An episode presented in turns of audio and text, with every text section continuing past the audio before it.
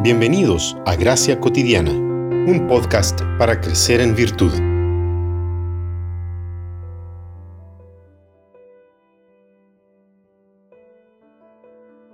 Jesús le dijo, Yo soy el camino, la verdad y la vida. Nadie viene al Padre sino por mí. Juan 14, 6. Jesús debe ser uno de los personajes más conocidos de la historia. Desde Gandhi, que dijo que le gustaba a Jesús, pero no sus seguidores, hasta John Lennon, que declaró que The Beatles eran más populares que Jesucristo. La imagen de Jesús está presente en la sociedad. Para los cristianos bíblicos, Jesucristo es la figura central del Evangelio. La segunda persona de la Santísima Trinidad es Dios mismo. Él, y solo Él, es la única puerta de acceso a Dios. Su mediación es exclusiva, única y sin intermediarios.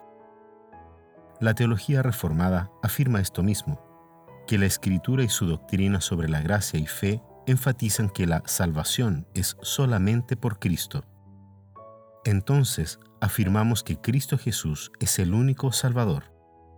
Esta centralidad de Cristo es el fundamento de la fe protestante. Martín Lutero dijo que Jesucristo es el centro de la circunferencia de la Biblia. Eso significa que lo que Él es y lo que hizo en su muerte y resurrección son el contenido fundamental de la Escritura. Ulrico Zwinglio dijo, Cristo es la cabeza de todos los creyentes, los cuales son su cuerpo, y sin Él, el cuerpo está muerto. Sin Cristo no podemos hacer nada. En Él podemos hacerlo todo. Solamente Cristo puede traer salvación. Pablo lo deja claro en Romanos 1 y 2, donde a pesar que existe una automanifestación de Dios más allá de su obra salvadora en Cristo, de ninguna manera la teología natural puede unir a Dios y al hombre. La unión con Cristo es el único camino de la salvación. Necesitamos urgentemente oír esta declaración del solus Christus en estos días de teología tan pluralista. Muchas personas hoy cuestionan la creencia de que la salvación está solamente en la fe en Cristo.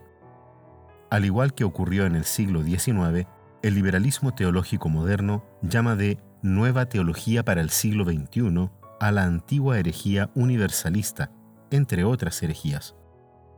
El resultado es que tenemos a personas adorando a un Dios sin ira, que llama a hombres sin pecado a un reino sin juicio por medio de un Cristo sin cruz como dijo H.R. Niebuhr.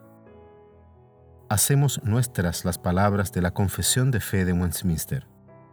Agradó a Dios que Cristo sea el mediador entre Dios y el hombre, el profeta, sacerdote y rey, la cabeza y salvador de su iglesia, el heredero de todas las cosas y el juez del mundo.